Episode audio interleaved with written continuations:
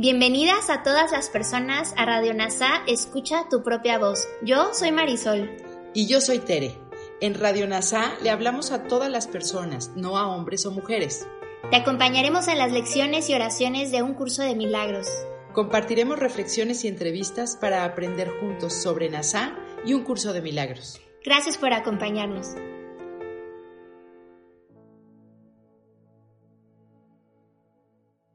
Lección número 86 del libro de ejercicios de un curso de milagros. Estas son las ideas para el repaso de hoy. Solo el plan de Dios para la salvación tendrá éxito. Solo el plan de Dios para la salvación puede tener éxito porque ningún otro plan puede salvarnos.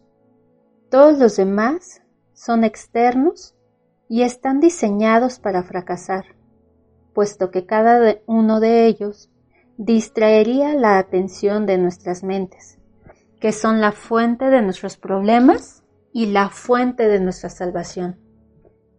Es inútil que ande buscando febrilmente la salvación por todas partes. La he visto en muchas personas y en muchas cosas, pero cada vez que traté de alcanzarla, no estaba allí. Hemos seguido insensatamente el plan del ego de busca, pero no hayes. Y donde quiera que hemos buscado, la salvación nos hemos quedado decepcionados. Los ídolos de la salvación, nuestras relaciones especiales, siempre fracasarán, puesto que fueron fabricados para ese propósito, pues son los sustitutos de lo único que puede salvarnos. Incluso de manera más precisa, los ídolos fueron fabricados para mantenernos en un perpetuo estado de inconsciencia, asegurando así que nunca ejerzamos el poder de la mente para elegir de nuevo la salvación en lugar de la esclavitud. Estaba equivocado con respecto a dónde se encuentra estaba equivocado con respecto a lo que es. Aquí se hace referencia a las relaciones especiales, y el propósito que Jesús tiene para nosotros es que perdonemos nuestras indulgencias especiales, que miremos con Él y nos demos cuenta de nuestra locura al buscar salvajemente a nuestro alrededor cosas que nos hagan felices. De esta manera, reconoceremos la futilidad del especialismo como forma de vida. No funciona. La paz y el amor nunca vendrán mientras los busquemos fuera de nosotros mismos. Toma nota de esta declaración resumida que viene en No busques fuera de ti y trata sobre la desesperanza de perseguir los ídolos del especialismo y la esperanza de buscar solo a Dios. Un ídolo no puede ocupar el lugar de Dios. Deja que Él te recuerde su amor por ti. Y no trates de ahogar su voz con los cantos de profunda desesperación que les ofreces a los ídolos de ti mismo.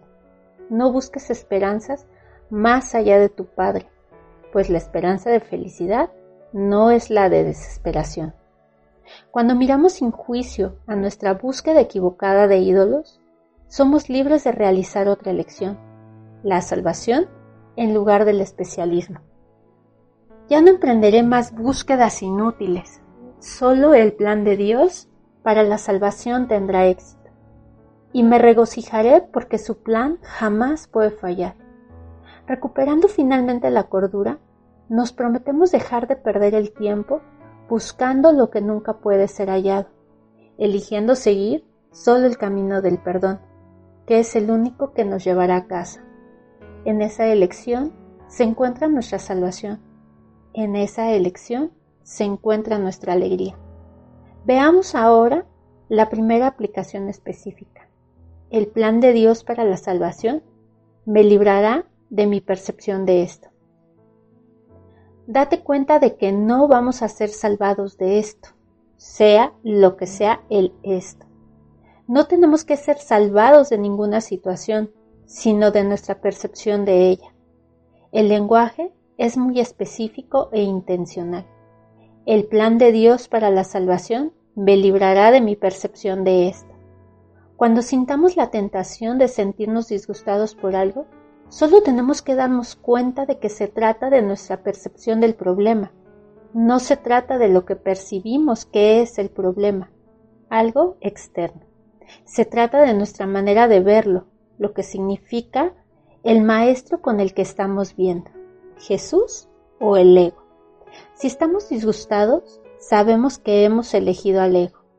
El plan de Dios para la salvación nos pide que cambiemos de mentalidad, o más específicamente, que cambiemos de maestro.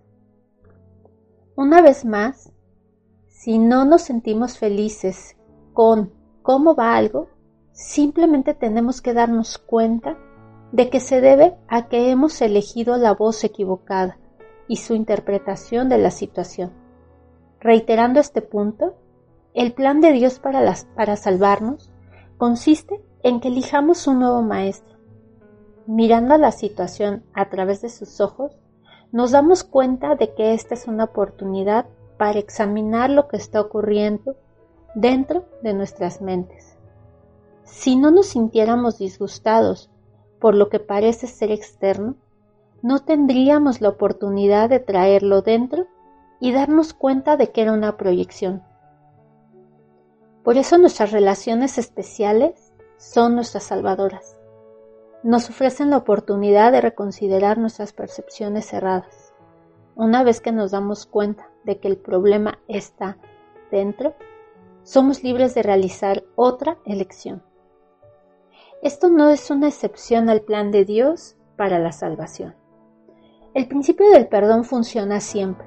No hay grados de dificultad en los milagros. No hay percepción de dificultad, dolor o incomodidad que no cambie cuando elegimos dejar a un lado nuestros resentimientos y culpa y aceptamos la expiación para nosotros mismos. El plan de Dios para la salvación es simple, por eso funciona siempre. Quiero percibir esto únicamente a la luz del plan de Dios para la salvación. De este modo, elegimos la visión de Cristo para reemplazar las percepciones erróneas del ego.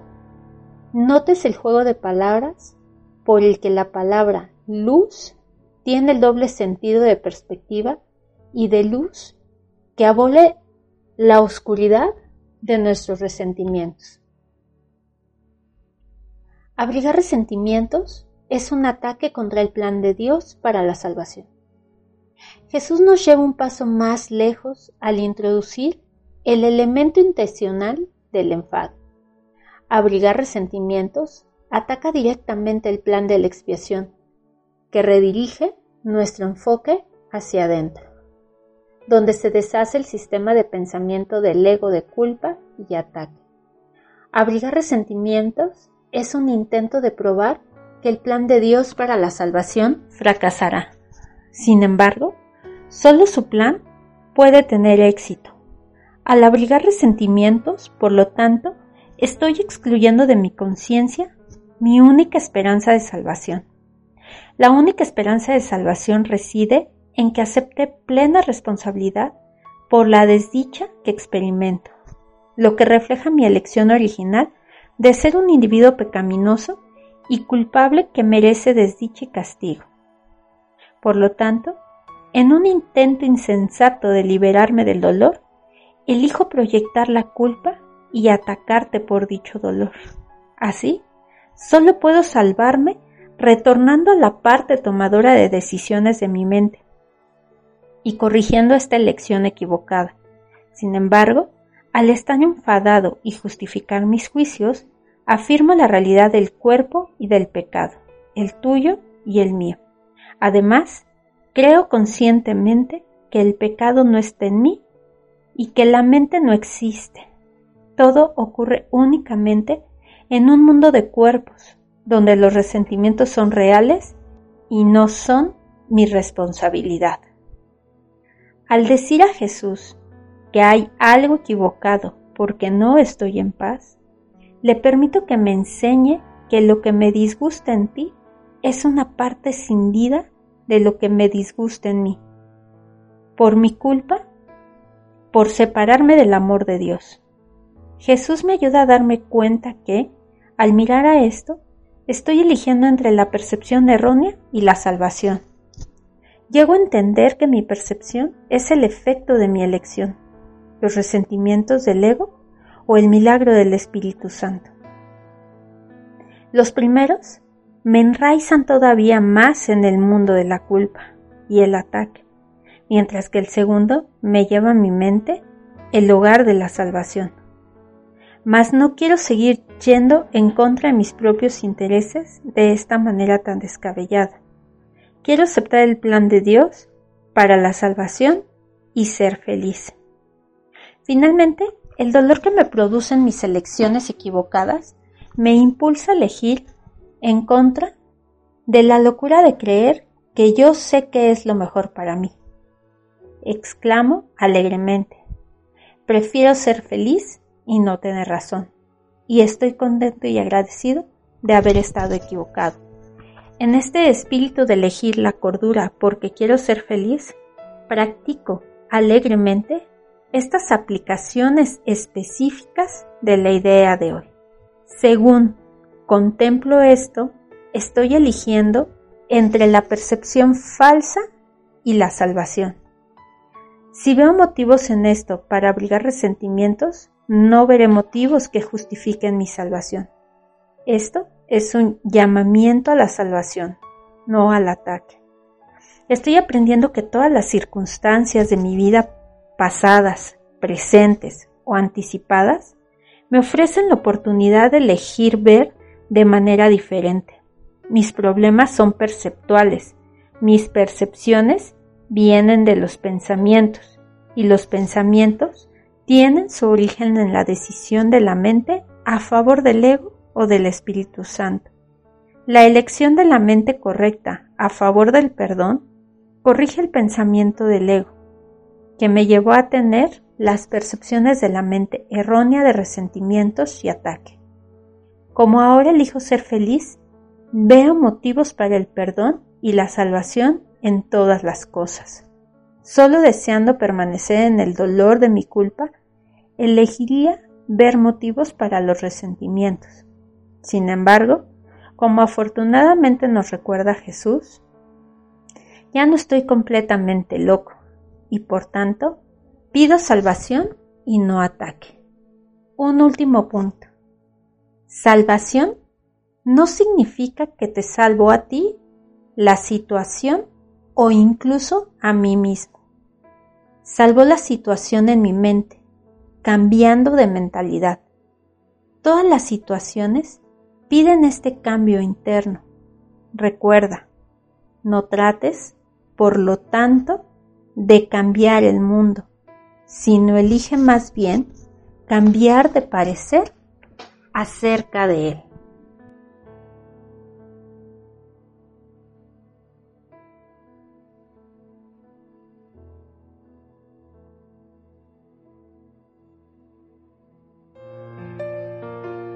Gracias por unirte a Radio NASA. Escucha tu propia voz. Te esperamos en la siguiente transmisión.